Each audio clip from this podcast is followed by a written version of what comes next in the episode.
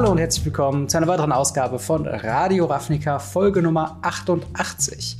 Und das mache ich natürlich nicht alleine, sondern mit dem Marc. Hi, wie geht's dir? Hi, äh, ja, äh, ganz okay, es ist ein bisschen früh morgens. ja, wir müssen äh, arbeitsbedingt heute ein bisschen früher aufzeichnen, als wir sonst machen. Äh, aber das soll uns nicht abhalten, von den fabelhaften News zu sprechen, die wir heute äh, mit euch durchgehen wollen. Zum einen etwas früher als sonst, aber trotzdem nehmen wir das natürlich gerne auf, haben wir Strixhaven Spoiler. Zwei Karten, die uns da im Vorhinein äh, schon verraten wurden. Dann haben wir auch einen Fahrplan bekommen für das Rest des Jahres, was denn doch so Magic-mäßig rauskommt fürs Jahr 2021. Dann reden wir kurz über das neue Action RPG Magic Legends. Da ist jetzt die Open Beta am Laufen. Und zu guter Letzt wollen wir eine kleine Diskussion führen über das Thema Outside Assistance in und bei Magic Arena. Äh, und dann zu guter Letzt werden wir noch ein bisschen was bei Ask Us Anything äh, aufarbeiten, was wir da bisher noch nicht geschafft haben. Ähm, aber bevor wir anfangen, haben wir noch ein paar Mitteilungen. Zum einen, wenn ihr das Ganze hier auf YouTube schaut, dann wäre ich euch sehr, äh, wären wir euch sehr dankbar, wenn ihr den äh, YouTube-Kanal abonnieren könnt, dem Video ein Like geben könnt. Das hilft uns, das hilft uns beim Algorithmus. Und äh, außerdem schaut auch vorbei bei äh, dem guten Marc bei MTG Blackset. Der macht da jede Woche ausgezeichneten Legacy- und Unboxing-Content. Schaut auf jeden Fall vorbei. Außerdem, wenn ihr das Ganze als Podcast hört, Gebt uns sehr gerne eine positive Review. Auch das hilft uns weiter zu wachsen. Und zu guter Letzt haben wir auch noch einen Discord-Kanal, wo ihr mit uns in Kontakt treten könnt, wenn ihr Fragen an uns habt für den Podcast, wenn ihr sonstige Themen auf dem Herzen habt, die ihr mit jemandem diskutieren wollt. Wer hat das nicht heutzutage? Kommt gerne auf den Server, fangt eine Diskussion an und wir können direkt loslegen. Äh, und noch ein ganz kleiner Hinweis ganz zum Schluss ist, äh, wir haben die letzte Woche sehr viel äh, Content zu Times Square Remastered gemacht. Ich weiß, Strixhaven überschattet das gerade so ein bisschen. Aber nicht zu vergessen haben wir da sehr viele sehr schöne Videos produziert. Zum einen haben wir die Sonderfolge zum Fireside Chat mit Commander Kompass von letzter Woche. Dann hatte ich mich noch mit Patrick hingesetzt. Patrick saß wiederum beim äh, Herumkommandiert äh, Podcast mit dabei. Du warst ja auch bei äh, Commander Kompass, richtig? Genau, ich war beim Commander Kompass und tatsächlich gestern nach Tag der Aufnahmen müsste auch äh, das Video bei mir bei Patrick noch rauskommen. Genau, also ganz um, ähm, viel Content zum Thema ja. äh, Fireside Chat und Nostalgie. Wir machen ja auch noch eins. genau, und eins kommt auch noch. Also nur weil Strixhaven jetzt in den Startlöchern steht, heißt es ja. nicht, dass das Thema schon abgeschlossen ist. Also haltet die Augen offen, schaut gerne mal rein. Äh, das hat sehr viel Spaß gemacht zu produzieren und äh, uns wäre da dran gelegen, dass ihr da mal zumindest einen Blick drauf werft und schaut, ob das was für euch ist. Aber Marc, ich würde sagen, wir haben genug äh, der Vorreden jetzt geleistet. Und da würde ich mal sagen, was haben wir denn an Spoilernetz schon zu besprechen? Wir haben ja schon die fünf Commands von den Häusern bekommen. Was haben wir denn jetzt zu denen genau. bekommen? Ja, wir haben zwei Planeswalker bekommen. Ähm, wir haben auf der einen Seite eine, äh, einen Professor Onyx bekommen, der ein Liliana Planeswalker ist, mhm. die ein Liliana Planeswalker ist. Ähm, ja. Und wir haben eine Kas Kasiman, Kasmian, ich kann den Namen nicht aussprechen. ähm, die haben wir beide bekommen über Twitter. Und zwar haben äh, Danny Trejo und äh, Day9 haben tatsächlich vier Tage vor Spoilerbeginn, also gestern nach Tag der Aufnahme, äh, nach Tag der Ausstrahlung, äh, müsste ja die Spoiler-Season angefangen haben. Aber sie haben halt irgendwie drei oder vier Tage vorher schon angefangen, Spoiler rauszuhauen. Mhm. Ich weiß nicht genau warum, aber äh, ist halt so. Es hat auf jeden Fall zeitmäßig ein bisschen den Plan umgeworfen für viele Leute, ja. die anderes vorhatten und dann auf einmal über Spoiler reden äh, sollten. Ähm, aber über welchen willst du denn zuerst sprechen? Erstmal Kasmina oder erstmal Professor Onyx? Ähm, lass erstmal Kasmina machen. Möchtest du okay. die vorlesen? Ich bin ein bisschen weit weg vom PC gerade. Äh, das kann ich gerne machen. Und zwar haben wir ähm, Kasmina äh, Enigma Sage, ein drei Mana, ein generisches, ein grünes, ein blaues äh, Legendary Planeswalker Kasmina und Legendary Planeswalker 3 Mana Simic. Da halten jetzt mal oh ganz ja, kurz die Luft Flashbacks. an. Aber ähm, ja, wir reden mal über ihre Abilities. Und zwar hat sie die passive Ability. Each other Planeswalker you control has the loyalty abilities of Kasmina Enigma Sage. Dann eine plus 2 Scry 1, eine minus X, create a 0-0 green and blue fractal creature token, put X 1-1 counters on it.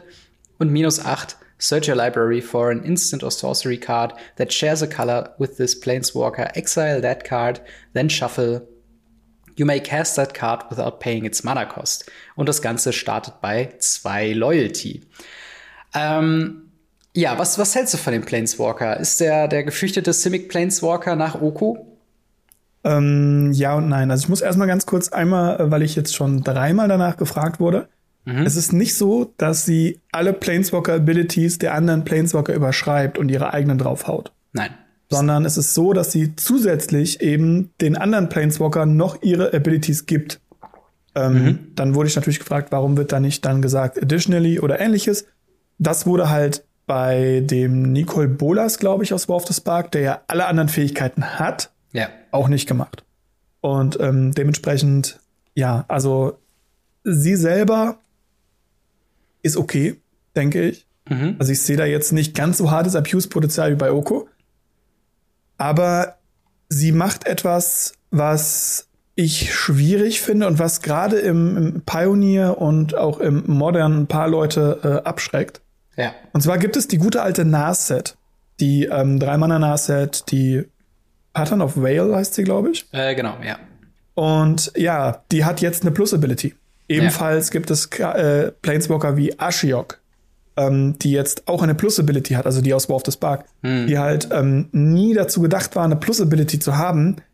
Die haben jetzt eine Plus-Ability und es ist auch noch eine Plus-2-Ability. Also es ist nicht ja. so, dass die nur eine plus eins kriegen, sondern plus zwei, minus zwei, plus zwei, minus zwei oder bei der Ashiok eben plus zwei, minus eins, minus eins. Das ist mächtig. Ich glaube, mhm. das ist der Hauptgrund, warum man diese Karte spielen sollte. Nicht ihre eigenen Effekte, sondern dass sie eben diese, diesen nicht, eigentlich nicht plusbaren Planeswalkern einen Plus-Effekt gibt. Ja, das stimmt, das ist auf jeden Fall ein guter Punkt. Also sie wirkt auf jeden Fall so ein bisschen wie der Kleber, der so ein Super Friends-Deck äh, ähm, ja, ja, aufwertet und zusammenhält. Ähm, tatsächlich eine, eine äh, Konstante, die wir nicht wissen, was wieder ein Token hat, was auch wieder Parallelen zu äh, unserem guten Oko aufweist, ist quasi ein Fractal Creature Token. Ähm, wenn der jetzt nicht gerade sagt, opfere ihn, du gewinnst das Spiel, glaube ich nicht, dass der so viel machen kann, ähm, was zu gefährlich sein könnte. Ähm, also im besten Fall ist es quasi einfach nur ein farblicher, lustig benannter äh, Creature, der Vanilla ist, also sonst nichts hat oder äh, halt, weiß nicht, Wachsamkeit oder fliegt oder so. Ähm, also das Wenn er eine Fähigkeit hätte, würde das tatsächlich im Normalfall auf dem Planeswalker draufstehen. Hm. Ähm, ich sage hier im Normalfall.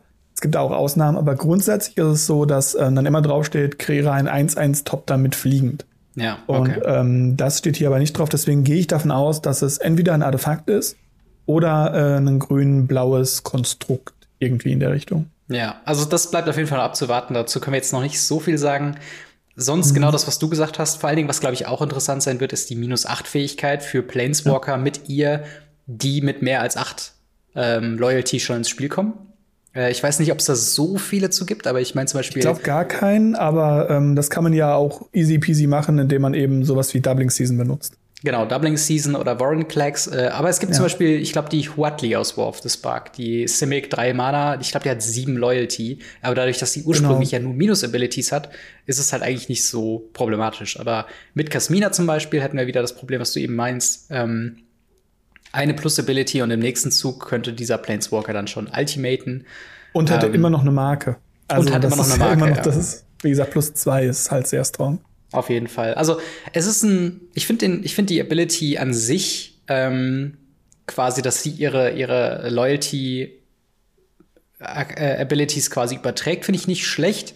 Auf der anderen Seite ähm, jetzt gerade in Standard, das einzige, glaube ich, wo ich es Sinn machen würde, wäre mit ähm, Garuk, der jetzt nicht von sich aus Plus-Abilities kriegt, sondern nur wenn seine Wolfstoken äh, sterben, dann kriegen die ja Plus-Abilities. Mhm. Ähm, das wäre ziemlich stark, wenn man dann so ein Simic Super Friends Deck irgendwie basteln könnte. Ähm, sonst ist es halt schon so, wenn man, glaube ich, zwei Planeswalker auf dem Feld hat, hat man schon ein ganz gutes Standing im Spiel, würde ich sagen. Ja, also man könnte es noch irgendwie mit Nico kombinieren aus Kaltheim, der ja als Plus-Ability nur hat, dass er eine Kreatur irgendwie blockbar macht, die danach gebounced wird. Ähm, wenn man das gerade mal nicht machen möchte, könnte man als Option eben zweimal scryen statt einmal scryen. Mhm. Aber sonst ja. Sehe ich da jetzt wenig Probleme mit.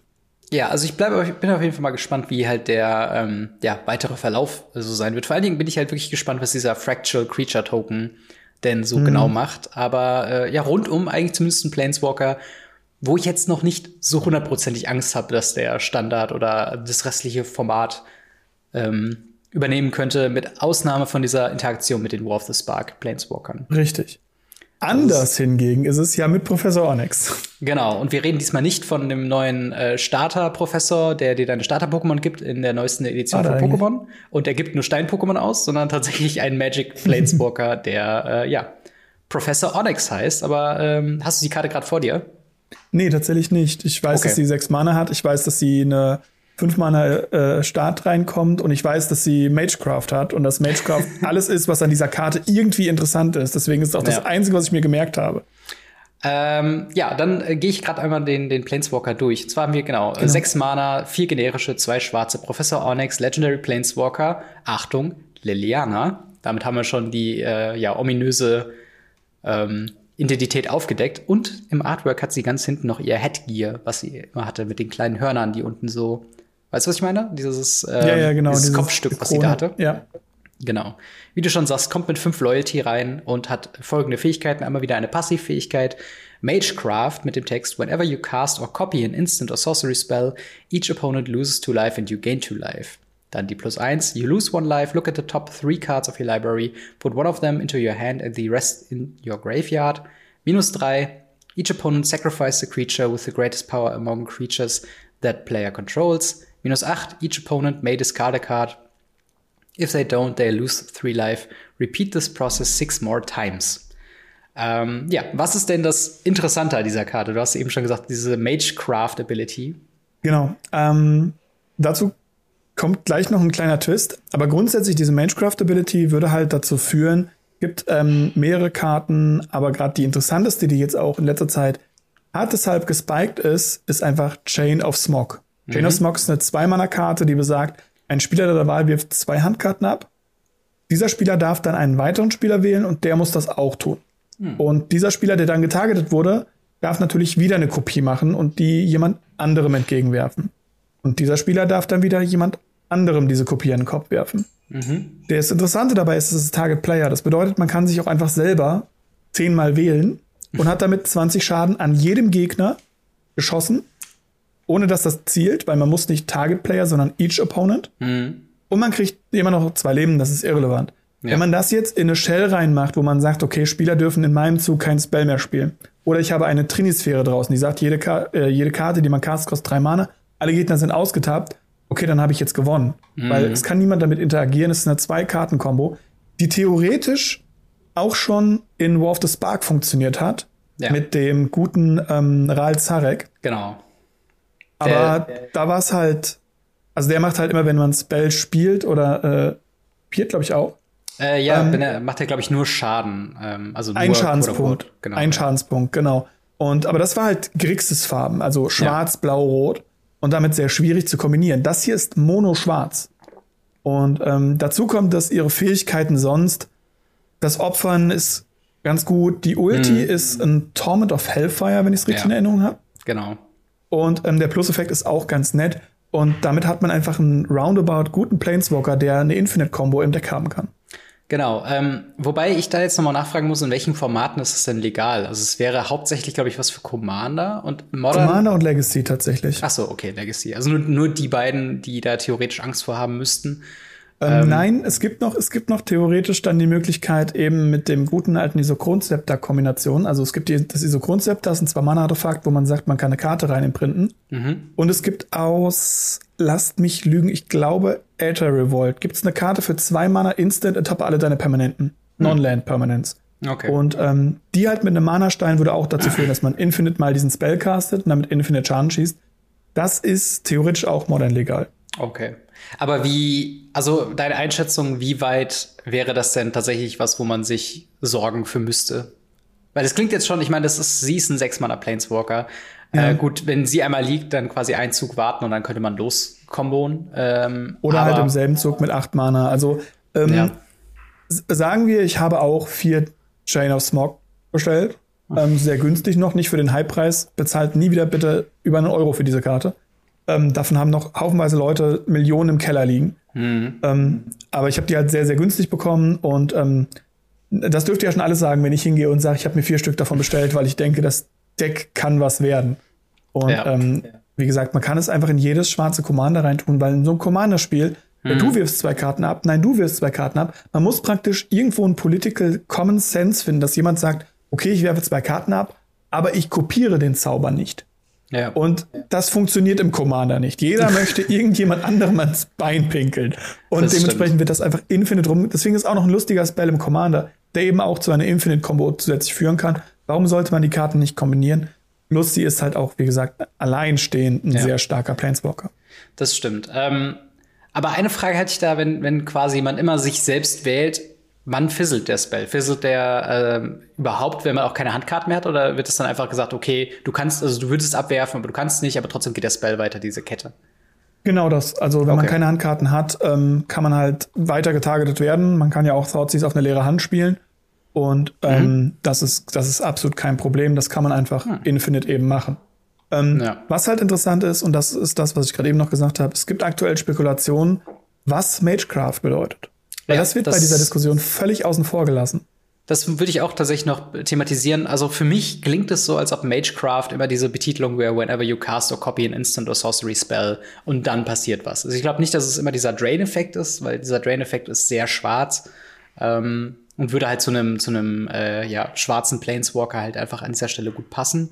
Äh, aber ich glaube halt wirklich, dass Magecraft, wenn es auf einer Karte stehen wird, dass es halt heißt, whenever you äh, cast or copy an instant or sorcery spell, Draw a Card oder Scry to oder keine Ahnung, ähm, Foretell irgendwas oder also das dann halt einfach immer ja. dann, wenn man was castet, äh, gerade auch dieser Bezug auf Instant und Sorceries ist ja auch so ein bisschen was, was in den Mythical Archives so ein bisschen hervorgestellt wird, dass halt wirklich dieses Zaubern von diesen klassischen Zauberspells, die jetzt keine Beschwörungen sind, ähm, mhm. halt im Vordergrund steht und dementsprechend glaube ich halt, dass genau das damit äh, betitelt ist. Oder hast du da noch eine und andere hier kommt der interessante Twist der interessante Twist ist, wenn man jetzt zum Beispiel an Spell Mastery denkt, was eben eine Fähigkeit ist, die sagt, äh, sie hat Zusatzeffekte oder hat generelle Ersteffekte, teilweise, wenn zwei Instant oder Sorceries im Friedhof liegen.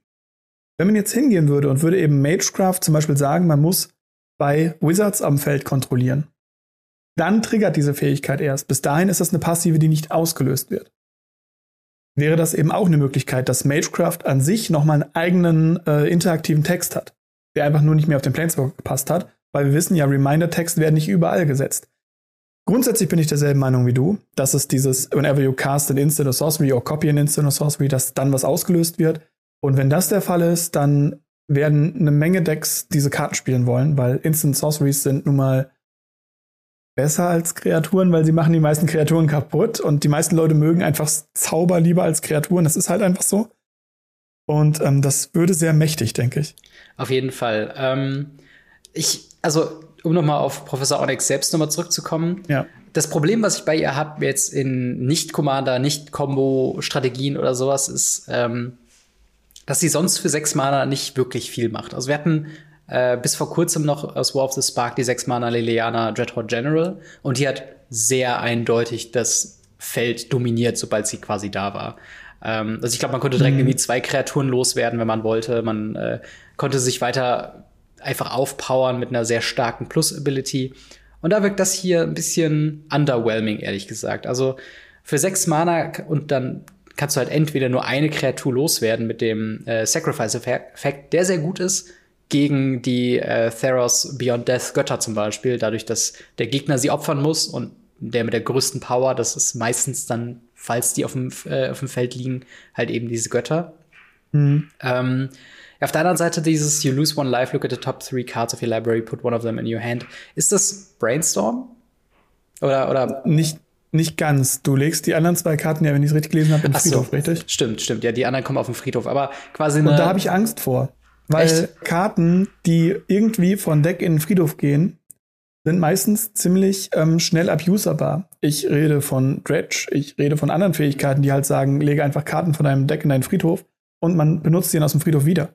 Ähm, also theoretisch wäre es so, dass man zum Beispiel eine, eine Narka-Möbe im Deck hat, ähm, die halt sagt, wenn sie vom Deck auf den Friedhof geht, kommt sie ins Spiel, kann man hier drin benutzen. Ähm, und, und das sind halt Sachen, wenn man mit dem Friedhof noch ein bisschen dabei spielt und sagt, hier, ich lege mir eine coole Karte in den Friedhof, die kann ich dann reanimieren oder aus dem Friedhof wieder benutzen oder ähnliches. Ähm, der Friedhof ist mittlerweile in Magic eine zweite Hand, gerade im Thema Schwarz. Und die zu füllen, das ist schon mächtig. Wobei halt auch da, also bei sechs Mana möchtest du nicht erst anfangen, deinen Friedhof zu füllen. Weißt du, was ich meine? Das ist so dieses klar, wenn du einen Dredge-Plan hast und diese Karten, wenn du sie abwirfst und auch Creeping Chill, was bis vor kurzem noch im Standard legal ja. war, solche Karten würden sich super in diesem Deck, in so einer Art von Deck eignen, aber da hat man jetzt im Moment nicht so viel von. Und vor allen Dingen nicht bei sechs Mana mit einer Plus-Ability. Und das ist halt so ein bisschen der Kritikpunkt, den ich an dieser Karte habe. Dass sie ja, wirklich nicht so viel macht. Ich meine, offensichtlich, die minus acht ist Endgame, also danach ist meistens vorbei. Dafür ist ja auch Torment of Hellfire bekannt, dass wenn man sie spielt, ja. ist meistens vorbei. Ähm, aber ich meine, bis dahin dauert es halt Maxim drei Züge, ne? Also. Mhm. Das halt Ding schwierig. macht im Maximalschall 21 Schaden, richtig? Sek äh, drei plus sechs mal kopieren, also 21. Ist es nicht siebenmal, weil du machst ja den ersten und dann repeat das ja, Process. Ja, deswegen sagte ich ja drei Schaden und dann sechsmal kopieren. Ach so, ja, Siebenmal ja, ja. drei sind 21, wenn ich ja. das täusche. Nee. Ich glaube schon. Ich weiß es nicht. Ich bin gerade sehr schlecht in Mathe. Es ist einfach zu früh am Morgen. ja, aber ich, also ich glaube, es wäre auf jeden Fall lethal, äh, vorausgesetzt, ja. dass man, äh, also, nee, es ist, glaube ich, 21 Schaden ziemlich safe. Es sind also 21 Schadenspunkte. Genau, man kann ja halt mit, mit Handkarten kann man den Schaden ja ein bisschen minimieren. Ja. Ja, ich, ich weiß, was du meinst. Äh, wenn man das Feld nicht dominiert, äh, bringt sie einem das Feld auf keinen Fall zurück. Und sie ist meiner Meinung nach halt eine Art von, von Finisher, was das angeht. Mhm. Und für einen Finisher macht sie dann doch am Ende zu wenig, äh, ja. um zu finishen. Ja. Ja, das ist äh, leider so der Punkt. Aber ich meine, es sind auf jeden Fall interessante Designs und ich meine, allein ja. der Fakt, dass halt Liliana hinter Professor Onyx steht, ist auf jeden Fall ein, äh, einer, den, der mich so überrascht hat, wo ich dachte, ach ja, das ist ja auch mal eine nette Art. Neben dem äh, Wanderer haben, ist das jetzt zum genau. ersten Mal, dass quasi der, der Titel einer Karte nicht unbedingt dem Kartentyp entspricht.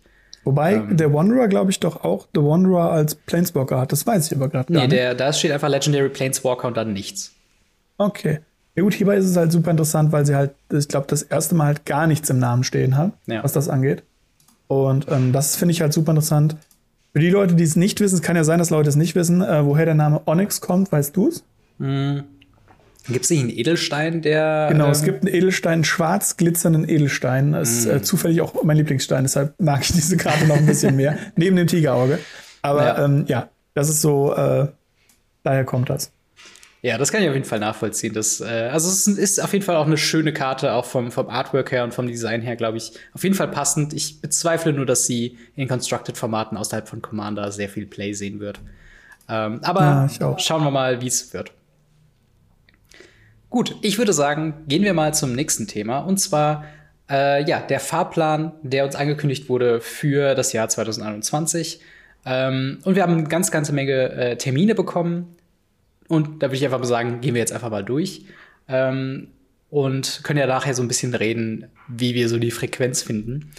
Äh, zum einen haben wir natürlich jetzt sehr bald anstehend Strixhaven, wo die Previews am 25.03. anfangen. Das müsste jetzt den Donnerstag sein, also ein Tag vor Ausstrahlung dieses Podcasts. Dann wird das Set erscheinen am 15.04. bei Magic äh, Online und Arena. Vom 16.04. bis 22.04. ist der Pre-Release ähm, angemerkt und dann am 23.04. der Paper-Release. Dann haben wir Modern Horizons 2, ein Set, wo sich ja sehr, sehr viele Leute auch drauf freuen äh, ist ein Release momentan vorgemerkt zum 11.06.2021 und auch hier zum ersten Mal mit Pre-Release-Packs, mit Set-Boostern, mit Collector-Boostern, also auch sehr aufregend. Dann einen Monat einmal später. Alles. Bitte? Einmal alles. Genau, einmal alles. Dann einen Monat später haben wir das Dungeons and Dragons Crossover Set Adventures in the Forgotten Realms am 16.07. Äh, für den Paper Release angedacht und danach dann ähm, ich glaube, zwei Monate später. Dann Innistrad Midnight Hunt äh, vom Set, äh, am 17.09.2021 ähm, ist der Release angedacht. Und dann, ja, das, darüber müssten wir, glaube ich, noch reden, aber das das Partner-Set, das äh, quasi ja. zweite kleine Set zu dem äh, Innistrad-Block, ist Innistrad Crimson Wow oder Wow ähm, am 19.11., wow. also auch zwei Monate danach wieder. Ähm, und dann haben wir das Jahr quasi auch schon durch, mehr oder weniger. Äh, sehr viele interessante Sachen, würde ich sagen, oder? Ja, so ähm, der Plan selber war ja schon grob bekannt. Das haben mhm. wir Ende 2020 gesagt bekommen, was so ungefähr alles kommt. Genau. Ähm, in derselben Ankündigung, wo wir auch diese wunderschöne Secret Layer äh, Walking Dead bekommen haben. Mhm. Ähm, und in dieser Ankündigung wurde zumindest diese grobe Fahrplan mal gezeigt. Das hier ist jetzt ja schon ein relativ genauer Fahrplan, weil er halt wirklich anfängt mit, da beginnt das, da kommt das Set, da kommt das Set. Also, und halt auch mit den festen Namen, weil ich glaube, es war halt Genau. Project Werewolf und Project Vampire oder so für Innistrad. Nee, es ist schon Innistrad Werwolf und Innistrad äh, äh, Vampire gewesen. Also war nicht ganz Project. Das, man wusste schon, dass es Innistrad ist, aber halt noch nicht genau, äh, wie die Namen der Sets heißen.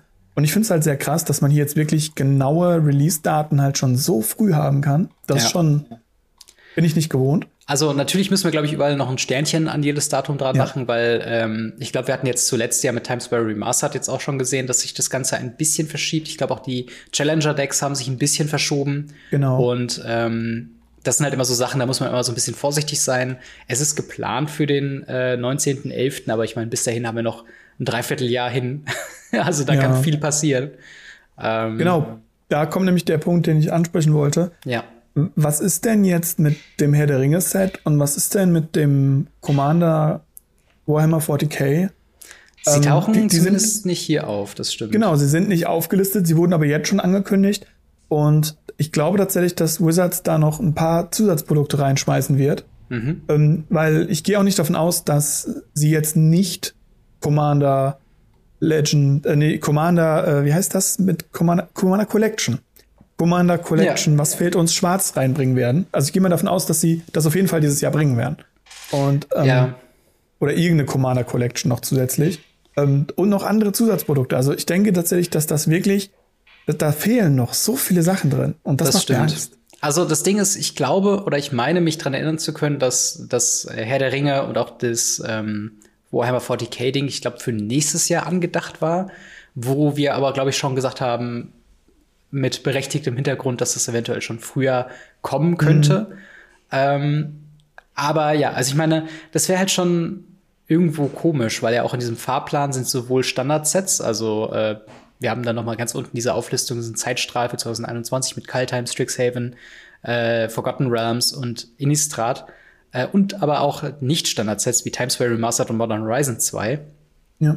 Ähm, da jetzt quasi noch, noch mal ein Set zwischenzuhauen, dann sind wir ja wirklich bei zwei, drei, vier, fünf, sechs, sieben, vielleicht acht Sets pro Jahr. Ähm, und das ist halt wirklich was, was ähm, schon hart an der Grenze ist, oder? Ich, ich glaube, es ist meiner Meinung nach sogar schon drüber.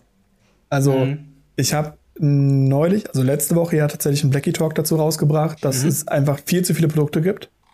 Und. Ja. ähm, das ist ja auch rückwirkend nochmal auf die Sets. Ich bin ja nur auf die Produkte eingegangen und habe dann am Ende gesagt, yo, also, und das habt ihr jetzt pro Set. Ja. Und wenn ich jetzt das Ganze noch mal sieben mal sechs rechne, mal drei Mhm. ist schon zu viel. Mal sechs mal sieben rechne, plus noch andere Produkte, das ist einfach zu viel. Also, das weiß ich nicht, wie man das bewerkstelligen will. Ja, vor allen Dingen, ich, ich kann mich halt noch an die gute alte Zeit erinnern, am Anfang von Radio Ravnica, wo wir ähm, damals teilweise noch Probleme hatten, überhaupt Themen für die Sendung zu finden, weil äh, einfach quasi Spoiler-Season war und danach war erstmal so eine leichte Flaute, dann kam vielleicht mal so ein Zusatzding raus, wie ein Spellbook oder so.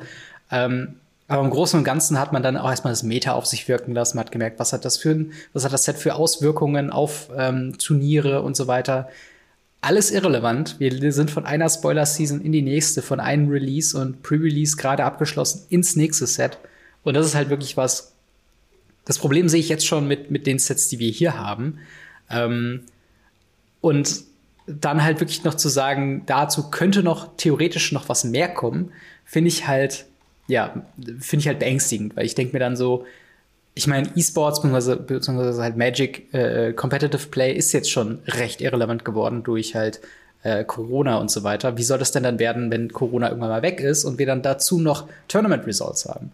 Ähm, und ja, das Ja, ist halt das Problem. das- ich glaube, man muss sich halt als Magic-Spieler klar machen, dass es nicht mehr realistisch ist, sich jedes Set einen Boosterbox kaufen zu können, rein finanziell. Weil ich glaube, allein letztes Jahr waren wir schon bei fast 1400 Euro, was man da allein für Magic-Produkte ausgeben würde. Und es hört halt nicht auf. Es wird halt immer mehr. Und ich glaube, man muss halt immer mehr darauf gucken, was für ein Spieler ist man und worauf möchte man sich fokussieren und was will man aus jedem Set rauskriegen. Und vielleicht auch mal ein Set skippen. Also tut ja einem auch mal ganz gut, glaube ich. Ja, und genau das sehe ich tatsächlich als negativen Aspekt. Wie, gesagt, wir rechnen da jetzt noch keines zum Beispiel sowas wie Sekulär rein, die ja auch gefühlt jeden Monat zwei Stück rauskommen, ja? Ja. Kommen wir irgendwann an einen Punkt, wo Leute aufhören, Produkte zu kaufen. Die Ja. dann sich hingehen und ähm, das, was ja auch total regelkonform ist, sagen, okay, ich gucke mir an, was für Karten habe ich gerne, gehe dann auf den sekundären Markt und kaufe mir die Karten einzeln. Wenn ich jetzt so viele Booster habe und so viel aus verschiedenen Sets, wenn du so zwei, drei Karten möchte, weil ich eben den Rest einfach skippe und sage, das ist mir einfach zu viel, dann äh, erziehen wir uns aktuell als Magic Community weitere Magic-Spieler, die nicht in den Markt investieren. Ja. Und das wird Wizards, glaube ich, irgendwann das Genick brechen. Da habe ich Angst vor.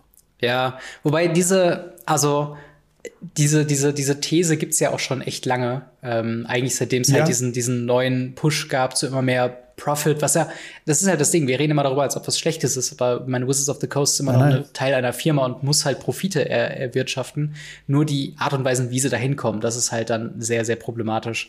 Ähm, und, aber das ist halt das Ding, ich glaube, es muss halt auch einfach irgendwo der Punkt geben, weil wir können halt, Magic the Gathering kann nicht nur aus Whales bestehen, die jedes Produkt kaufen. Ähm, und gerade mit dem, was du auch schon sagtest, dass jedes Standard-Set jetzt auch noch Modern Horizons äh, halt nicht nur ein normales Draft-Booster bekommt, sondern auch ein Set-Booster, was cool ist, weil es nicht deutlich teurer ist und trotzdem mehr Value drin hat, aber dann eben Collector-Booster, die 240 Euro so ein Display Und die kosten. Booster, die fast jeder vergisst. Es gibt ja auch immer noch Farbbooster dabei. Aus, aus welchem Grund auch immer. Was will man mit Ja. diesem Booster? Auf jeden Fall gibt es das auch noch. Und, und ich gehe immer noch davon aus, dass sie demnächst noch irgendeinen Booster erfinden, was man dabei schmeißen kann. Ähm, also das Ja. ist, es ist riesig. Und das Sachen Leuten zu, zu erklären, es ist jetzt auch so, dass jetzt zu Strixhaven kommen ja jetzt vier Commander Decks oder fünf. Wie viele Schulen haben wir? Fünf, wa? äh, fünf, ja. Es gibt wieder, es Dann gibt kommen fünf Commander Decks Cycle. wieder raus. Ja. Genau. Statt wieder zwei wie sonst, sondern diesmal sind es dann fünf. Und dann muss ich mir entscheiden, okay, welchen von diesen fünf Commander Decks kaufe ich denn? Kaufe ich vielleicht doch alle? Weil sie werden ja auch ein bisschen teurer, das haben sie jetzt schon angekündigt. Ähm, die Dinger sind dann nicht mehr 20 Euro. Das Verkaufsargument schlechthin, was ich die ganze Zeit gesagt habe, kauft die Kaltheim Commander, die sind der Shit für 20 Euro. Ja. Und jetzt sind die bei, schon bei 25. Das heißt, wir creepen wieder im Preis nach oben. Kann ich, kann Und, ich jetzt äh, schon sagen, werde ich nicht kaufen. Egal was da drin ist, ist mir egal. Ich bin nicht zu investiert in Commander, dass ich mir Ja. fünf Decks für 40 Euro hole. Das passiert einfach nicht mehr. Jetzt vor allen Dingen, wenn ich halt schon weiß, dass die Decks konstruieren können, die spielbar sind, die super sind, die ein angenehmes Powerlevel haben, die einfach quasi nur ein 20 kosten. Ich will nicht Ja. zurück in diese, wie, was ist das denn auch für eine Strategie, weißt du, dass du, wir haben dieses Produkt, also es ist ja fast wie bei Spellbooks, ist ja dieselbe Diskussion. Ja. Wir haben dieses Produkt, was super funktioniert, was den gleichen Inhalt hat wie die Commander Collection, nur wir haben einen anderen Twist dran gefunden und machen ein, zwei Karten anders und chargen das Vierfache. Und das ist halt einfach was, das nehme ich halt nicht mehr hin. Und ich hoffe, dass Leute da draußen ebenfalls gleichziehen, um halt, weil das ist die, das einzige Signal, wie man das zeigen kann, dass es ein bisschen zu viel ist, dass man es eben nicht mehr kauft. Und e- egal, was da für ein, für ein krasser Counterspell drin ist, der gratis ist, wenn man, wenn der Mond richtig steht oder so, nicht die Konstrukt, also nicht 40 Euro äh, Decks kaufen, wenn es auch für 20 Euro geht. Ist, glaube ich, das, was Ja, ich halt genau. sagen Ich meine, sie sollen, glaube ich, wenn ich es richtig gesehen habe, so 25 bis 27 Euro kosten. Aber selbst das sind halt insgesamt dann wieder 25 bis 30 Euro einfach mehr, wie die, die sie jetzt rausgebracht haben, wo ich sage, was ist denn da die Bewandtnis? Also, Ja. wir können ja nicht mit, mit höheren Druck, äh, mit niedrigen Druckzahlen arbeiten, wie sie es jetzt zum Beispiel ja bei ähm, Tales by Remastered gemacht haben, wo sie gesagt haben, ja, die Booster sind ein bisschen teurer, Das ist weil es ist ein Zusatzset und Ja. wir drucken nicht so viel, wir haben höhere Kosten. Das ist, das ist auch so ein Punkt, ne? Also dieses Time Sparrow Remastered äh, Druck-Shortage-Geschichte. Wir sind da ein bisschen drauf eingegangen auf unserem, bei unserem äh, Fireside-Chat. Ähm, und das ist wirklich ein Jammer, das muss man wirklich sagen. Ähm, die, die, also dieses, dieses Bulk-Verkaufen von Sachen, das sehen wir ja momentan auch extremst bei Pokémon. Ähm, wo ja der Hype gerade so hoch ist, dass man selbst, wenn man ein Happy Meal, wo Pokémon-Karten drin sein könnten, einfach nicht mehr kriegt mit den Karten da drin. Also es sind Leute, die einfach ganz stumpf 2500 Happy Meals kaufen, nur um die Karten zu bekommen. Und äh, mit Times by Remastered habe ich mich ähnlich wieder so gefühlt, weil ich dachte mir so, ja, ach, vielleicht, wenn das Ganze mal vorbei ist, mal wieder in Local Game Store hingehen kann, kann ich mir mal noch mal ein paar Booster holen und so. Ähm, aber aktuell sieht's nicht so aus, als ob das eine realistische äh, Geschichte ist. Absolut nicht. Und da habe ich halt ein bisschen Angst vor, weil wenn sie dann jetzt zum Beispiel auch sagen, ähm, du musst dir überlegen, sie drucken jetzt alle zwei Monate ein Set. Also Mhm. grob gesagt, die Zahlen sagen ja, alle zwei Monate kommt ein Set. Ja. Das heißt, wir haben genau dieselbe Situation, nicht ganz so schlimm wie jetzt bei Strixhaven. Vielleicht haben wir mal eine Woche Pause, bevor die neuen Spoiler anfangen, wenn wir Glück haben. Hoffentlich. wenn wir Glück haben. Ja. Aber du musst dir auch überlegen, was das für die Drucker und die Druckereien bedeutet. Mhm. Ich glaube immer noch nicht, dass sie irgendwann mal eine dritte Welle Jumpstart bringen. Nee. Einfach das weil- Ding ist durch. Welch, welche Maschine soll denn nach einem Jahr das Ding drucken? Also Ja. es, gibt, es gibt Stimmen, die sagen, ja, hm, werden sie vielleicht noch machen. Bin da völlig dagegen, das werden sie nicht machen. Genauso wie die Leute sagen so, ja, Times by Remastered, Wizard hat den Demand gesehen, die werden jetzt das Ding noch mal reprinten, wo ich halt sage, mit was für Druckerkapazitäten denn? Ja. Woher denn? Die sind doch jetzt bestimmt schon Strixhaven oder schon Modern Horizon 2 am Drucken. Vor allen Dingen, Also, Vor allen Dingen ist es ja gar nicht mehr die, die Intention dabei, dass sie es Mhm. mehr drucken wollen. Es gibt ja dieses, äh, diese eine Frage bei äh, Blockathon von Mark Rosewater, die sagen, okay, das hat ein, wir, wir wollen halt Collector ansprechen und dementsprechend haben die Ja. nur so eine, so eine, so eine kurze Druckwelle. Und ich denke mir dann so, das ist so ein Goldset, das ist wirklich so ein tolles Set äh, mit so tollen Karten drin. Und das wird jetzt komplett verhunzt durch die Tatsache, dass ein Otto-Normalspieler, eben nicht die Die-Hard-Fans, die sich jede Woche mit Magic beschäftigen, ähm, halt einfach außen vor gelassen werden. Und man kann natürlich sagen, wir wollen die sowieso nicht haben, aber es ist halt ein, es ist verschwendetes Potenzial einfach. Und das, und dasselbe Ähm. verschenkte Potenzial hatten sie auch bei Modern Horizon 1. Ich weiß nicht, zu- der Zeit hast du ja noch nicht ganz gespielt. Ich gehe mal ganz kurz zurück. Modern Horizon 1 hatte einen ähnlich geringen Print dran. ja, Ähm, From the Vault 1 hatte einen ähnlich limitierten Print dran. Es ist wirklich in der Geschichte von Magic wirklich so, dass ähm, immer das erste Produkt einen wesentlich geringeren Print dran hatte und meistens auch zu wenig hatte im Aber Vergleich Modern- zu den nachfolgenden Produkten. aber Modern Horizons 2, äh, Modern Horizons 1 Äh, wurde doch, ähm, Modern Masters, Entschuldigung, Ach, Modern Masters Modern okay. Masters. Modern Okay. Masters 1 2000, oh, ich weiß es gar nicht. Urig lange her. ja, Und äh, Modern Masters 1, wenn man da allein nach den Displays Mhm. guckt, die sind unendlich teuer. Mo Modern, Mas äh, Modern Masters 2, das ist richtig. Ähm, die, die kriegst du immer noch für einen okayen Preis. Und Ja. sogar die Modern Masters, äh, die Masters Ultimate Edition oder die Modern Masters 2017, 2019, 2018, ich weiß nicht mehr, die mit dem Pappe-Teilen, das Mhm. war auch noch und und und. Aber das Modern Masters 1 ist wirklich ein wenig gedruckt worden und im Ja. Preis unendlich teuer. Und Modern Masters 1, wir haben das tatsächlich gedraftet, einmal. Mhm. Und es war großartig. Es hat unendlich viel Spaß gemacht. Und da haben wir schon, schon gedacht so, ja, okay, machen wir noch mal in einem halben Jahr noch mal. nope. Äh, In einem halben Jahr war einfach nirgendwo mehr ein Display vorhanden. Nirgends. Ja.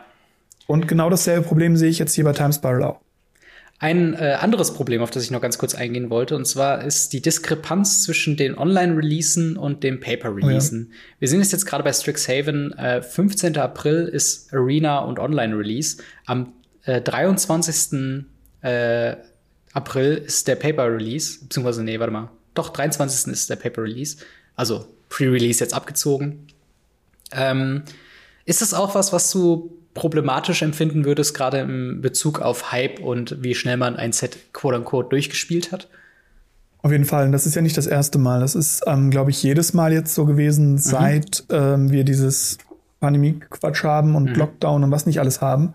Ähm, ist es wirklich so, dass es schwierig ist, die Leuten überhaupt noch sowas wie Pre-Release-Kits zu verkaufen. Ja. Weil die Leute es als irrelevant betrachten. Ich meine, sie haben halt eine Woche später können sie halt die normalen Booster kaufen und warum sollen sie sich ein Pre-List-Kit kaufen? Sie können damit nichts anfangen. Ja. Ähm, der ganze Hype geht voll in die Online-Community, voll auf Magic Arena, was natürlich für Wizards okay ist, weil das ist ja auch irgendwo den ihr Plan. Aber der ganze Hype stirbt binnen einer Woche. Mhm. Teilweise ja nicht mal eine Woche. Ich meine, wir haben jetzt vier Tage nach, wenn es rauskommt, fünf Tage nach Release von Times by Remastered und der Hype ist tot. Ja. Und ähm, genau dasselbe sehe ich halt auch bei, bei den anderen Sachen. Also die, die Online-Community, dass sie da eben nicht hingehen und sagen, okay, aktuell schmeißen wir unser System über den Haufen und sagen, wir machen einfach kein Pre-Release-Wochenende, sondern ihr dürft einfach einen Tag nach Online dürft ihr auch verkaufen. Ähm, dass ich einen Tag später die Karten auch wirklich alle in der Hand habe, alle.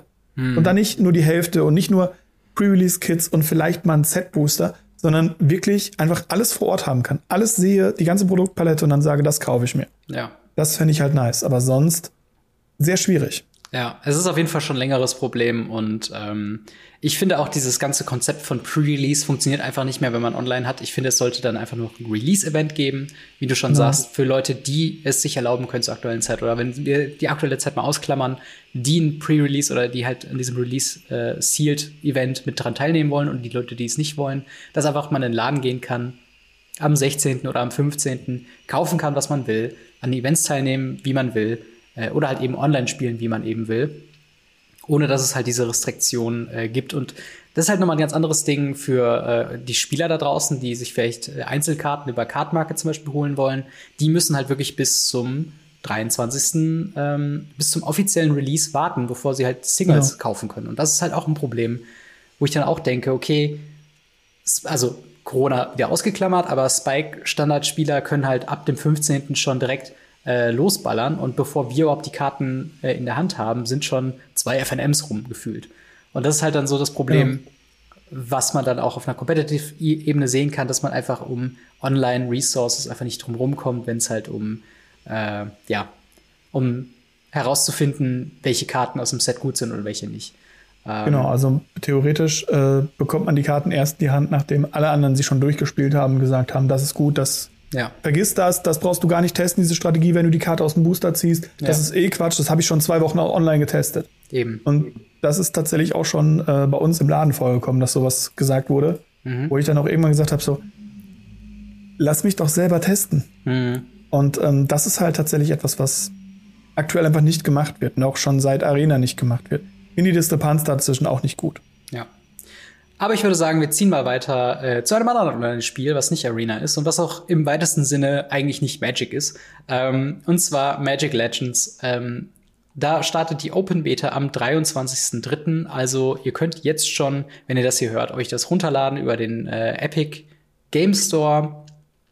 Wird das verfügbar sein, äh, beziehungsweise über Arc Games, da habe ich noch nie gehört, aber auch über den Epic Game Store kann man sich äh, Magic Legends runterladen. Das ist ein Free-to-Play kleines Sternchen. Ähm, Action-RPG, das sich sehr stark an Diablo orientiert. Also ein Top-Down-Perspektive, Hack-and-Slay mit sehr großem Fokus auf Loot. Ähm, und es hat halt, das Kernfeature ist, glaube ich, dass es halt dieser Crossover mit Magic ist natürlich zum einen die Welt. Man ist in äh, Innistrad, Benalia, Zendika, glaube ich, so vielen verschiedenen Welten. Und ähm, zum anderen hat man natürlich auch das äh, Deckbuilding-System, äh, was quasi ist, dass eure Skills, die, ähm, ich kenne mich mit Diablo nicht sonderlich aus, aber wenn man da zum Beispiel äh, Berserker oder sowas spielt, da hat man irgendwie den Heavy Strike auf der 1, den äh, Disarmed Strike auf der 2 und so weiter und so fort. Und ähm, das Ganze sind halt diese Spells, sind quasi Karten, die euch random in eure Action-Slots gepackt werden, wenn ihr sie verwendet und ihr zieht, quote unquote, am laufenden Band quasi neue Karten. Ähm, und das ist quasi genau, so dieser Skill wird ersetzt. Genau, wenn man einen Skill quasi castet, hat man eine Cooldown-Zeit und dann wird der Slot mit einer anderen Karte besetzt. Äh, und man hat quasi, bevor man in die Levels reingeht, so ein Deckbuilding-Segment, ähm, wo man dann einfach sein Deck zusammenstellt und seine Konfiguration auswählt und so weiter und so fort. Und die sind dann grob basiert auf Magic-Karten. Es gibt zum Beispiel Giant Growth, es gibt Earth Elemental ähm, und solche Sachen. Aber ja, das sage ich jetzt mal zum allgemeinen Überblick. Hast du Magic Legends mal anzocken können? Ja. Ich habe ungefähr 45 Minuten gespielt mhm. und habe es danach ausgemacht. Wieso? Was, äh, was gefällt dir, was ich, gefällt dir nicht? Ich bin kein Diablo-Spieler. Das mhm. von vornherein. Also Leute, die Diablo mögen, werden das, glaube ich, doch ganz cool finden, was da abläuft. Ähm, ich fand's einfach gerade am Anfang super hart auf dieses ja, wir sind nicht Diablo, sondern hier Magic. Hier mhm. ist Magic und das ist Magic. Und du hängst da und denkst dir, das hat einfach nichts mit Magic zu tun, außer dass der Charakter, dem ich da gerade rede, zum Beispiel, was mir ganz in Erinnerung geblieben ist, ähm, am Anfang kriegt man eine Mission mit Ral Zarek mhm. ähm, und ja, dann steht halt Ral Zarek vor einem. das könnte aber genauso Blatthuf sein, der dir da gerade die Sachen erzählt. Ja. Dann bist man halt in demselben Spiel mit WoW-Setting. Ja. Ähm, das könnte genauso, ich, ich weiß es nicht, wer es noch alles für Möglichkeiten sein. Es könnte Batman sein, der dir das erklärt. Dann bist du wahrscheinlich in einem Lego-Spiel. Ja. Aber ähm, grundsätzlich ist es wirklich so, dass, dass das Spiel selber, sie sind sogar hingegangen und äh, haben die Kameraperspektive, dass du die Kamera drehen kannst. Du hast den immer denselben Winkel. Du mhm. kannst den nicht mal nach oben drehen oder mal nach unten drehen, dass du weiter gucken kannst. Du kannst nur um den Charakter herumdrehen. Du hast einen festen Winkel. Gefällt mir gar nicht. Mhm. Ähm, dieses dieses ähm, Decksystem ist nett. Kenne ich tatsächlich schon so ähnlich aus einem äh, Spiel, was entwickelt wurde, aber leider nie auf den Markt kam. Das hieß äh, Chronicles of Spellborn. Mhm. Ähm, da lief das tatsächlich fast genauso ab. Ist also für mich jetzt nichts unbedingt Neues, nur halt, dass die Karten halt geskinnt sind, halt mhm. mit Magic-Symbolen, mit Mana-Kosten, mit Effekten, die halt und Artworks, die halt aussehen wie eine Magic-Karte. Ich hätte es lustig gefunden, wenn die wirklich diese richtigen Magic-Karten mit reingenommen hätten. Klar, du hast sowas wie Giant Grove und ähnliches, aber dann halt auch einfach nur ein richtiger runter von Scryfall, keine Ahnung was, so ein richtiger 1 zu 1 Print von der Karte. Fertig. Ja. Aber das können sie halt nicht machen, weil es halt nicht Target Creature ist, sondern du kriegst dann eine Stärke hm. und das sind ja nicht die richtigen Werte, das sind ja andere Werte und und und. Ja. Ich, ich hatte keinen Spaß daran, echt nicht. Ja, ich muss sagen, also ich habe äh, zu Zeiten der Closed Beta, ich habe mich dafür quasi mal angemeldet und äh, habe dann auch einen Key tatsächlich bekommen und ich habe es dann so, ich würde fast sagen, eine halbe Stunde gespielt, also sogar noch ein bisschen weniger als du. Ähm, und ich bin auch nicht der größte Diablo-Fan. Ich glaube, das meiste, was ich in Diablo gespielt habe, war auf der Konsole, wo du äh, ganz geil mit dem Controller zocken konntest. Mhm. Ähm, und das Ding ist, ähm, dieses System mit dem Karten neu ziehen und dass deine Spells ähm, sich unterscheiden in dem, was sie tun, fühlt sich für mich sehr, sehr weird an. Weil ich bin es halt irgendwie gewohnt, Muscle Memory mäßig von WoW oder bei Jump'n'Runs oder so, dass wenn du Taste X drückst, dass dann X passiert. Und nicht, dass du X drückst, mal passiert das, X drückst, dann passiert das. Und klar, du hast dieses visuelle Element, dass du sehen kannst, was natürlich mhm. passiert. Ähm, aber das, das wirft mich halt immer so ein bisschen raus und, und zieht mich aus dem Flow, weil ich dann immer so denke, äh, okay, und jetzt dieser Spell. Und dann ist der aber rausrotiert und du denkst dann, ah, Moment, was habe ich denn jetzt? Und ich sag nicht, dass es nicht Spaß macht, es ist halt nur nichts für mich. Und das ist ja, glaube ich, was, worauf genau. man sich halt eben einlassen äh, soll. Äh, genauso wie das wird auch der Vorwand sein, wofür ihr dann Geld bezahlt in Legends. Also, dass ihr dann von den, ich glaube, 170 verschiedenen Spells, die es gibt, ähm, werdet ihr ein paar über das Laufe des Spiels bekommen, aber natürlich wird es dann auch Lootboxen geben, die euch dann äh, Equipment-Teile, weil es gibt trotzdem noch ein Equipment-Feature für euren Charakter ähm, neu, also neue, neue Spells, neue Equipments gibt, die ihr dann halt eben in euer Deck reinpacken könnt und äh, dann ja immer weiter ins Unendlich grinden könnt. Ähm, es gibt eine, eine Online-Komponente, die ich noch ganz nett finde, ähm, dass man quasi bis zu vier Spieler oder so können gleichzeitig durch den Dungeon durchlaufen. Und ich kann mir schon vorstellen, dass es mit vier Freunden auf jeden Fall Spaß macht. Also ähm, das ist, das ist auf jeden Fall noch ein positiver Punkt daran, ich bin nicht, also das höre ich bei dir auch so ein bisschen raus, ich bin nicht sonderlich der Fan davon, ähm, von dem Artstyle, der nee, nee. sehr generisch wirkt. Und ich denke mir so, ja. Magic hat diesen sehr signifikanten und auch für mich jetzt wiedererkennbaren ähm, Artstyle einfach und den haben sie irgendwie über Bord geworfen, um ein eigenes Ding draus zu machen. Heißt aber trotzdem Magic. Und das sind dann so Sachen, wo ich denke, hätte da mal lieber einfach äh, anstatt generischer blauer Magier, hätte man einfach gesagt, okay, ich spiele Jace. Das wäre okay für mich gewesen. Also, oder, oder anstatt generischer roter Magier oder Geomancer oder wie das heißt, mhm. ähm, spielt man halt Chandra. So. Eben, man spielt sowieso mit maximal vier Leuten, ähm, das ist dann egal. So. Und das ist halt dann das Problem, äh, was ich dabei habe. Das ist halt irgendwo nicht. Ähm, ich glaube, es ist einfach kein Spiel für mich persönlich. Wenn ihr halt mhm. auf solche äh, Grinding-RPGs steht, dann bitte, dann auf jeden Fall cool. Aber ich glaube, wir beide sind da eher außen vor, oder? Ja, auf jeden Fall. Also es ist halt, es fühlt sich an wie ein generisches Spiel, wo einfach ein Magic Skin drüber gesnappt wurde. Und sowas erkennt man leider sehr, sehr schnell, wenn die Leute da halt merken, so, okay, es ist zwar ein Magic Skin drauf, aber es ist kein Magic drin. Und äh, wenn da kein Herz von Magic mit drin ist, merken ja. das Spieler sehr, sehr schnell. Und ähm, ja, da bin ich halt leider auch raus. Ich habe so viele Spiele auch schon probiert. Ich habe einen Werwolf Magic, hm. Ich habe einen Tabletop, Anführungsstrichen, Brettspiel Magic. Ähm, ich habe ein anderes Brettspiel Magic, wo es halt um Ressourcenmanagement geht. Da ist immer Magic draufgeslappt, aber es ist nie Magic drin und ja. deshalb sind die Spiele auch nicht oft bei mir auf dem Tisch, weil es ist halt einfach irgendwo dann keine Liebe zum Spiel irgendwo. Ja, das stimmt. Aber ich würde sagen, wir ziehen noch mal weiter äh, zum letzten Thema für heute vor des Ask Us Anything und zwar eine kleine Diskussion ähm, zum Thema Outside Assistance. Ähm, ist das, ist das auch ein Thema, was ihr quasi als Judge quasi ähm, ja auch sehr stark im Auge habt, oder? Ja, auf jeden Fall. Also das auf jeden Fall. Outgame Assistant bzw. Outside Assistance ist halt passiert immer wieder. Mhm. Ähm, und dass halt Leute an den Tisch kommen und sagen, öh, warum schießt du ihm jetzt nicht mit dem Zauber drei Schaden ins Gesicht? Und du denkst dir, ja, das hätte dieser Mensch selber sehen müssen. Mhm. Und ähm, dadurch gewinnt er jetzt und ähm, ist nicht so cool. Hierbei ist es ja so, dass dieses ähm, Outside Assistance seit Arena sehr viel schwieriger geworden ist. Ja, genau. Also Weil ich würde ganz kurz, ich würde ganz kurz den Kontext quasi setzen. Und zwar mhm. hat sich das beim letzten, ähm, was war es, Arena Open oder Arena Qualifier. Arena Open müsste es gewesen sein. Ähm, wurde quasi von manchen Pro-Spielern, unter anderem äh, Martin Huser, ich hoffe, ich habe es gut äh, ausgesprochen, und Ben äh, Schwartz oder Ben Stark, ähm, wurde äh, mal gefragt öffentlich bei Twitter, wie ist es eigentlich mit Outside Assistance ähm, bei Arena? Weil das Problem ist, Outside Assistance, also quasi dieses, äh, man kann sich Leute an den Tisch holen und die beraten einen beim Spielen, kann man natürlich auf einer Online-Plattform wie Arena es nun mal ist, eben nicht ähm, ja wirklich enforcen. Also man kann zwar sagen, es ist verboten, aber das Problem ist, wer checkt denn, wer gerade online spielt und äh, wo ist quasi die kompetitive Kontinuität gewahrt. Und ähm, gar nicht jetzt auf die, auf die Person unbedingt eingehend, die das gesagt haben, was da für tatsächlich Diskussionen geführt hat, wollte ich das einfach ganz gern mal mit gerade auch dir diskutieren, weil du halt eben als Judge dann einen anderen Blickwinkel darauf hast.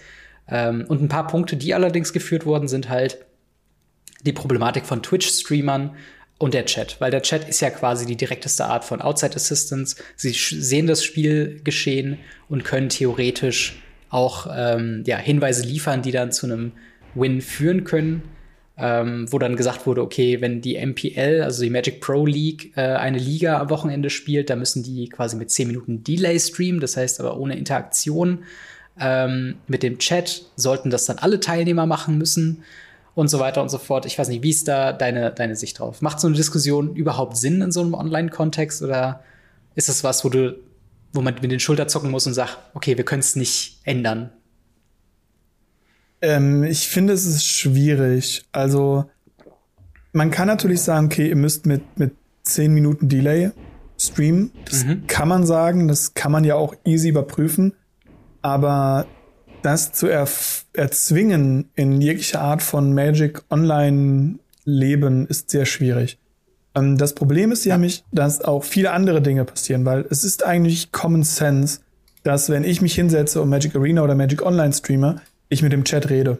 Dafür gehe ich auf Twitch. Ja. Dafür streame ich auf Twitch.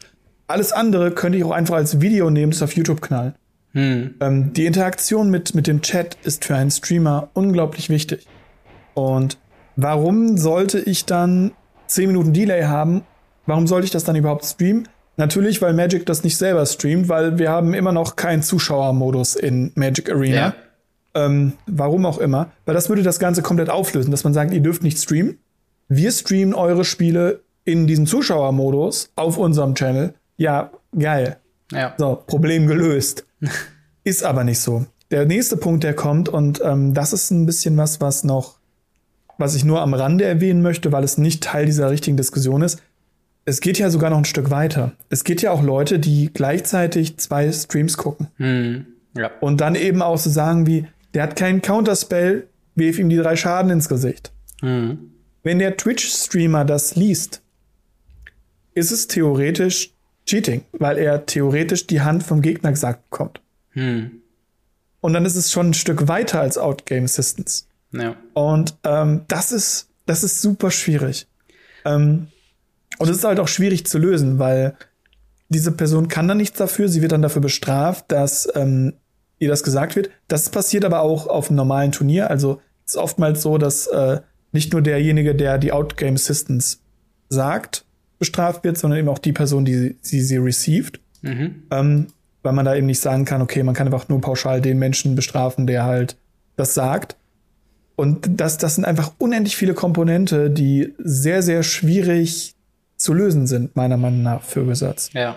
Es ist vor allen Dingen auch das, der, der Punkt, wir reden jetzt gerade quasi nur über, über Pro-Spieler und Twitch-Streamer, aber es gibt ja auch noch eine ganz, ganz riesige Komponente an Leuten, die einfach nur dieses Arena Open oder die Arena Qualifier spielen, ohne online zu sein. Und effektiv genau. kann halt Wizards of the Coast nicht wirklich verhindern, dass du einen, einen Discord ähm, Voice-Chat offen hast nebenbei und dabei einfach sagst so, hey, ich habe drei Karten auf der Hand, der Gegner hat eine, hat zwei Mana offen, ich habe den Burn-Spell in der Hand, was soll ich machen?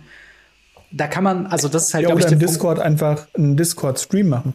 Ja. Das kommt genau. ja noch dabei. Es ist ja nicht nur auf Twitch oder auf YouTube die Streams, sondern es ja. sind ja auch die Discord-Streams. Wir haben schon so viele Drafts gemacht, wo jemand sich hingesetzt hat, gesagt, hey, ich würde gerne Kaltheim draften, wer hat Bock mitzumachen? Und dann sitzen wir zu vier, zu fünft im Discord und draften zusammen. Ja. Ähm, und natürlich hast du dann Hive-Mind. Natürlich hast du dann ganz andere Blickwinkel. Du diskutierst viel mehr. Statt dass du hingehst und sagst, ja, dann schieße ich einfach zwei ins Gesicht, oh, du hast ein Counterspell, lululul. Mhm. Sondern du gehst halt hin und sagst, ey, yo, was könnt ihr denn haben? Die Karte könnt ihr haben, die Karte könnt ihr haben. Ja, okay, dann warte ich lieber noch eine Runde, weil ihr habt mich überzeugt oder so. Ja. Und das ist halt alles, das ist halt ein ganz anderes Spielerlebnis. Und das ja. kenne ich tatsächlich schon aus, aus Richtung Hearthstone, wo ähm, das dann irgendwann so gelöst wurde, dass man zwar ein Delay hat, aber man durfte ein Team haben. Hm. Ja. Ähm, es gab dann wirkliche Teamplays, ähm, wo dann drei gegen drei gespielt wurde. Das wurde halt eher so in diesen, in diesen ähm, University-Tournaments äh, gemacht, wo die Universitäten gegeneinander gespielt haben. Mhm. Und die Pro-Spieler, die halt wirklich eins gegen eins gespielt haben, die wurden, obwohl sie ein Online-Tournament gespielt haben oder online mhm. haben, wurden die vor Ort geholt und wurden dann vor Ort eben äh, ja. sozusagen äh, ähm, spielen lassen vor Kamera. Mhm. Oder sie wurden halt wirklich mit diesem Delay gesagt, hier müsst diesen Delay haben. Ja. Der Unterschied ist halt, da hast du halt nicht diese, diese, diese Open Tournaments oder so, ja. die von, von den Dings. Du hast wirklich nur effektive Turniere. Da waren dann auch nicht so irgendwie 200 Teilnehmer. Es waren dann meistens so maximal so hm. 50. Und da kann irgendein Administrator gerade durchgehen und einmal durchklicken und gucken. Ja. Ja, das stimmt. Also das ist halt auch ein Punkt. Ähm, ich finde auch, Arena tät sich schwer daran oder, oder Magic äh, the Gathering allgemein, wenn sie quasi das untersagen würden mit einem 10 Minuten Delay für ein Open Tournament, weil dann würden einfach alle Twitch-Streamer sagen, okay, dann streamen wir es nicht. Weil 10 Minuten oder ich sag mal eine, eine Session delayed zu streamen macht halt irgendwo nicht wirklich Sinn, Nein. wenn man halt mit dem Chat interagiert. Und ich weiß nicht, genau. wie es dir geht, äh, was so, was so Livestreaming-Erfahrungen angeht. Ähm, bei Magic. Also ich habe schon viele Leute auch gesehen und der Chat ist meistens eher hinderlich, als dass er wirklich ähm, ja, hilft. Und das ist, glaube ich, nochmal ein Aspekt, was viele Leute vergessen. Klar kann es auch glücklich laufen. Du hast LSV im Chat und der äh, scoutet auf drei Monitoren gerade, was andere Spieler machen.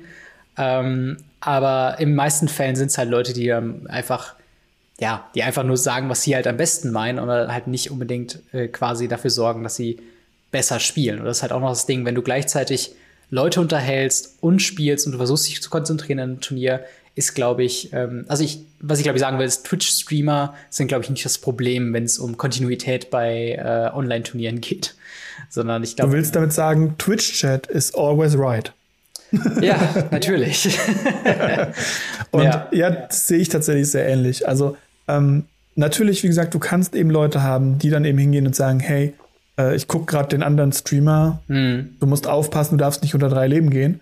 Ähm, natürlich werden so Leute kommen. Dann ist es aber meiner Meinung nach die Aufgabe des Streamers oder auch des, ähm, der Moderatoren, mhm. dafür zu sorgen, dass diese Personen eben aus dem Chat entfernt werden und auch nicht mehr in den Chat zurückkehren. Gar nicht mehr, meiner Meinung nach. Ja. Und ähm, dann hast du halt in dem Moment einen Nachteil. Und wenn ein Moderator schnell genug reagiert, hm dann kann es sogar passieren, dass der Twitch-Streamer diesen Hinweis nicht liest. Ja, das kann gut sein. Ähm, da musst du mal halt ein bisschen als, als Twitch-Streamer so ein bisschen auf dein Team aufpassen und man muss ja auch ehrlich sein, es trifft ja bei sowas auch eher die größeren.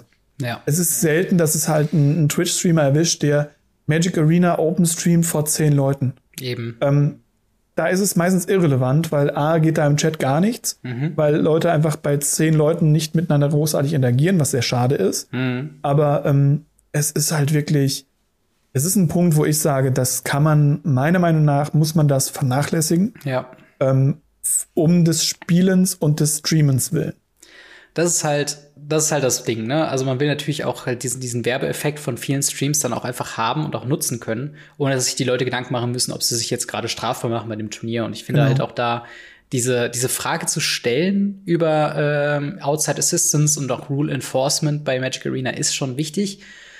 Aber gerade bei so Open Tournaments, glaube ich, einfach nicht zu verhindern. Das ist halt so ein bisschen wie die PTQs, ähm, wo dann es auch unter anderem Läden irgendwie geben könnte, wo dann die Leute dann Deals schlagen, wo dann der eine sagt im Finale, hey, ich würde sowieso nicht weiter wegfahren für ein Turnier, pack du das ein. So, und, und genauso wie bei, bei anderen größeren Turnieren, wenn man dann irgendwie hinter vorgehaltener Hand sagt, okay, ich muss jetzt sowieso los, deswegen schreibe ich hier einen Win auf, auch wenn wir beide wissen, dass ich eigentlich gewonnen hätte, etc. Also solche Sachen gibt's glaube ich, immer. Ähm, ja, aber das geht ja noch mal eine Nummer weiter. Also das hier würde ich ja. eher vergleichen mit, ähm, wie gesagt, wenn man jetzt nicht hingeht und sagt, jemand guckt dem anderen in die Hand und brüllt hier über den halben Tisch, ja, Achtung, klar. der hat einen Lightning Bolt. Ähm, sondern es sind ja auch Kleinigkeiten, wie zum Beispiel, man trifft sich auf dem Gang während mhm. man die Pairings hat und dann wird nur gefragt so, yo, ich spiele gerade gegen den Robin, was spielt er denn? Und ja. ähm, ich stehe ihm gegenüber und sage, ah, der Robin, der spielt meistens irgendwas mit Rot Agro. Mhm. Das ist theoretisch schon Outgame Assistance. Und das ist vor ähm, allen Dingen auch was, ja was halt auch regelmäßig von Pro-Spielern ja. gemacht wird, auf Paper-Turnieren auch schon. Dieses Nicht Scouting. nur von Pro-Spielern, auch von Non-Pro-Spielern, auch von kleineren Teams, ein kleines Auto mit drei, vier Leuten wenn man mit Freunden unterwegs ist, wenn man weiß, was die anderen spielen, oder hey, gegen den habe ich schon gespielt. Ja. Das haben sie ja bei Arena schon ganz gut gelöst, indem es halt diese, diese Open Lists Tournament gibt, ja. wo man eben sieht, was der Gegner für eine Liste spielt. Genau. Und, ähm, und sie können nicht alles lösen. Ja, das ist halt eben das Ding. Und ich glaube, unterm Strich, gerade in Paper, ist es also Paper spielen, so schön wie es ist und so gut wie ich es auch mag, ist halt mit Stacking, mit Mischsachen, mit ähm, Sachen revealen oder komisch hinlegen, wo dann ja, wo man ein bisschen genauer hingucken muss. Ich glaube, Arena unterm Strich ähm, verhindert mehr Cheating, als dass es das ermöglicht. Klar, das sind Probleme, ja. die man hat, aber ich glaube, das sind Probleme, gerade bei Open Tournaments und so weiter, die kann man übersehen, weil ich glaube, diese, diese Nischenfälle, wo der Chat tatsächlich mal hilfreich war oder wo dann tatsächlich im Chat oder im Discord jemand dabei war, der eben diese Information hat, die sind deutlich seltener, als, ähm, als es zu sein scheint. Und ja. ähm, ich finde es halt dann, ich fand halt nur diese Diskussion halt sehr interessant, weil auch gerade dieser Fall mit äh, Pro-Spieler oder Leute, die halt als Gruppe zu einem Turnier hingehen und sich dann zwischen den Runden beraten, wer gegen was gespielt hat und ja, auf was man sich irgendwie wappnen muss. Das kann ja alles beeinflussen. Das kann ja wirklich, wenn du weißt, ja. dass dein Gegner Dredge spielt oder, oder, oder, oder aggressive Decks, dann weißt du, was für ein Mulligan du nehmen musst und was für nicht. Selbst genau. in Runde eins. Und das sind halt so Sachen, ähm, man kann das Ganze nicht wirklich ausmerzen, komplett, nie, egal ob auf Paper oder auf Arena und dementsprechend, ähm, ja, kann man da nicht so viel machen. Aber wie seht ihr das da draußen? Also ihr könnt ja gerne mal in die Kommentare oder auf Discord schreiben, äh, wie ihr das Ganze findet. Ist das vielleicht auch irgendwo das Ende von Kontinuität im kompetitiven Rahmen, wenn es um Arena geht? Oder äh, gibt es vielleicht noch eine Möglichkeit, die wir nicht gesehen haben? Äh, lasst es uns gerne wissen im Discord oder in den Kommentaren oder wo auch immer. Ähm, aber ich würde sagen, apropos Discord, wir springen mal eben noch äh, ins Ask Us Anything. Da haben wir nämlich noch einen Kommentar in Bezug auf Time Spiral Remastered von The Kenshin, zu dem wir in der letzten Woche nicht gekommen sind. Und so viel Zeit muss noch sein, dass wir das noch hinterherholen. Und ich lese einfach mal vor und danach besprechen wir einfach mal so ein bisschen, ähm, ja, wie wir das sehen. Und zwar schreibt er, äh, ich spiele zwar schon seit 2004, habe den Blog damals aber kaum mitbekommen. Zum einen wegen den eingeschränkten Informationskanälen, zum anderen, weil ich damals Casual Schrägstrich Kitchen Table gespielt habe. Aus den Karten an die ich mich, äh, an die man dran kam. Moment. Kitchen gespielt hat aus den Karten, äh, aus, an die man rankam, genau. Ja, genau. Also der Decks gebaut aus den Karten, die man halt ja. hatte oder Booster, die man gekauft hatte, weil es halt noch kein wirkliches Online-Kaufen wahrscheinlich gab. Moment. Achso. Die Times Square Remastered, äh, das Times Square Remastered Set catcht mich daher auch tatsächlich fast nur wegen den Karten im alten Border. Ich persönlich bin, äh, ich bin persönlich ein ziemlicher Fan von dem alten Border und hole mir meistens die Original-Set-Karten, auch wenn sie mehr kosten. Von daher werde ich mir auch relativ viele der Old Border-Karten aus dem Set holen. Für das eigentliche Set habe ich nicht wirklich ein Auge gehabt, bis auf wenige Karten, die ich selbst spiele. Trotzdem ist Times Square Remastered ein Set, was nach Jahren nochmal dazu geführt hat, dass ich mir ein Display zum Rippen geholt habe. Zum einen wegen meiner Wands, zum anderen, weil ich damit nochmal ein Set habe, was mich zum großen Teil anspricht und nicht als Groschengrab erscheint. sprich, sprich finanziell sehr unwahrscheinlich ein Minusgeschäft wird. Also quasi wenig Nostalgie, aber einfach sehr viel Value, was man da rausziehen kann, oder? Ja, plus halt auch persönliches Value mit dem Old Border. Ja. Äh, Fun Fact: Das Booster, was das Display, was dort gerippt ist, kommt auf meinem Channel. Ähm, hm, ich habe ihn überreden können, dass er dieses Display bei mir auf dem Channel hochlädt. ähm, es ist tatsächlich, glaube ich, wirklich dieses, äh, diese Mischung aus, das ist ein super Value-Set, weil man eben sehr viel Value in den Old-Border-Karten hat, weil man sowas wie Tamogolf, Deep Pacts oder auch nur ein Magus of the Moon hat, die einfach easy peasy einen, einen Booster bezahlen. Hm. Und halt viel auch dieses, das Old Border, das weil wir ja schon ewig viel geredet haben, dass Old Border einfach Leute catcht, wenn es halt hin und wieder mal auftaucht. Ja, auf jeden Fall. Und auch da wieder, das haben wir auch schon in großen Längen in den Fireside-Chats äh, besprochen, aber halt einfach dieser Punkt, dass ähm, auch selbst Nischengruppen angefixt werden mit diesen ja. Old Border-Karten. Mein, mein Go-To-Beispiel ist damit die Ethereal Armor, die finanziell nicht so viel Wert hat, aber wenn ich sie im Booster ziehe, ich mich einfach freue, weil ich die Karte tatsächlich spiele und sie einfach instant genau. äh, eine Karte ersetzen würde daraus. Ähm, von daher und auf jeden Fall. Ist, dass der Commander auf einmal Old Border ist, wa? Bitte? Und wenn es nur ist, dass der Commander auf einmal Old Border ist. Wow. Ja, das stimmt. das auf jeden Fall. Aber äh, ja, auf jeden Fall ein sehr schöner, sehr schöner Aspekt. Ähm, auch gerade so dieser Punkt, das ist auch mir nicht so bewusst gewesen, dass super viele Leute, die zwar damals schon gespielt haben, aber halt eben noch in diesem Kitchen Table ähm, Casual Bereich ja. waren. Ne? Also das hatten wir als einige ja, man Kommentare hatte damals schon. Genau, man hatte damals äh, halt, ich glaube, es war die erste Zeit, in der es anfing, sowas ähnliches wie eine Flatrate für Online Sachen zu geben. Mhm. Ansonsten hatte man diese ultra langsam piependen 56K-Modems ähm, und musste dann sich irgendwie versuchen oder über irgendwelche Kartefakt-Zeitschriften oder ähnliches irgendwie Informationen dran zu bekommen. Mhm. Das war damals sehr eingeschränkt. Man hat einfach damals einfach Booster gekauft und man, man hatte das gar nicht so krass, wie wir das heute sozusagen kennen. Das, weil heute, erst was ich aufmache, wenn ich, äh, das erste, was ich mache, wenn ich aufstehe, auf mein Handy, das ist ja. mit Internet verbunden. Fertig mach PC an, Internet verbunden, fertig. Dass das damals eine Besonderheit war, Internet zu haben, ähm, das, das ist einem, glaube ich, heute gar nicht mehr so krass bewusst.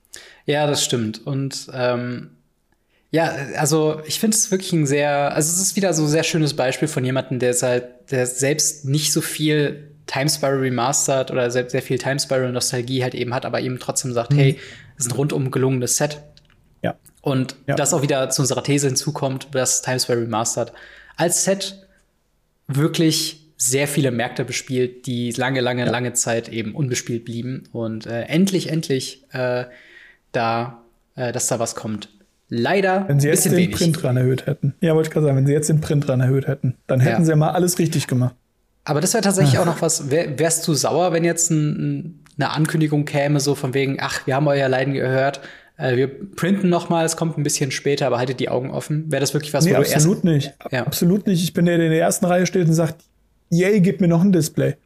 Ähm, ja. Also es ist halt einfach so, dass es einfach ein, ein, Set ist, was natürlich dann vom Value weiter fällt. Natürlich, mhm. gar keine Frage. Aber das Set ist nicht dafür designt, Value zu machen ja. für die Spieler, sondern man bezahlt ja ein Stück weit eigentlich für das Draft-Erlebnis, für die Nostalgie, für die coolen Karten, für das Old Border. Aber aktuell kriegt man halt viel, viel mehr dafür zurück, für das, was man bezahlt hat. Mhm. Und ähm, da muss ich halt sagen, das ist schon ein krasser Deal, wenn man die günstig gekriegt hat. Wenn man jetzt wieder runtergeht auf 150 das Display, wovon man halt nichts mehr bekommt, mhm. ähm, go for it. bitte, bitte, bitte. Ja. Also das ist dasselbe wie mit Jumpstart. Jumpstart-Displays sind auch unmenschlich teuer, meiner Meinung nach, und müssten so viel günstiger sein. Ja. Bin ja schon ganz froh, dass die Mystery Booster mal irgendwann mal nachgedruckt hatten, eine zweite Wave. Ähm, weil sonst wären die auch lange so teuer. Und Mystery Booster sind genauso. Das sind alles so Produkte, die bei mir in diese Kategorie, davon brauchen wir eigentlich mehr. Hm. Nur halt bitte nicht alle zwei Wochen. Ja. Ja, das, das ist halt eben das Ding. Ähm, also, ich habe nur gerade überlegt, weil wir auch eben, äh, wir ja vorhin noch gesprochen haben darüber, dass äh, Mark Rosewater schon gesagt hat, hier, ähm, wir haben gesagt, das soll ein Sammlerding sein mhm. und wir wollen die Leute nicht enttäuschen. Ich glaube, niemand wäre enttäuscht, wenn es einen Second Print Run gäbe. Also gerade auch nee. dieses, also es ist halt wirklich ein, ein 1A-Set, bis auf, dass es sehr limitiert ist. Und das ist halt schon wieder so ein genau. Ding, wo ich denke, ein bisschen mehr Planung, ein bisschen mehr Weitsicht und ein bisschen mehr Gespür für was die Leute halt haben wollen oder einfach eine dumme Umfrage würde es ja auch schon tun in solchen Fällen. So, das ist halt. Hätte gereicht, ja. Das ist halt immer so das Problem. Aber ja, auf jeden Fall vielen, vielen Dank für den äh, Kommentar, The Kenshin. Und ich würde sagen, damit bringst du uns das auch schon zum Ende der heutigen Folge, Folge Nummer 88 von Radio Ravnica. Wenn ihr äh, auch eine Frage oder einen Kommentar in dem Podcast vorgelesen haben wollt, dann schreibt uns auf Discord im Ask Us Anything äh, Thread dort gerne alles Fragen zu unserer Person, zu Magic the Gathering, zu euren Lieblingskarten, was auch immer ihr uns stellen wollt, könnt ihr das gerne machen. Äh, außerdem, wie gesagt, abonnieren auf YouTube, schaut vorbei bei Instagram und Twitter von sowohl Radio Ravnica als auch The Black Set, außer äh, und auch Gamery. Also wir haben alle Kanäle unten verlinkt.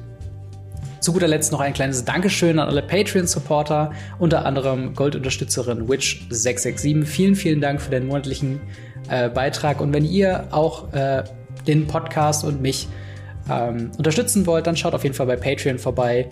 Äh, Marc, vielen, vielen Dank, dass du dabei warst. Immer wieder gerne. Und dann hören wir bzw. sehen wir uns nächste Woche wieder. Haut rein, bis dann. Ciao. Ciao, ciao.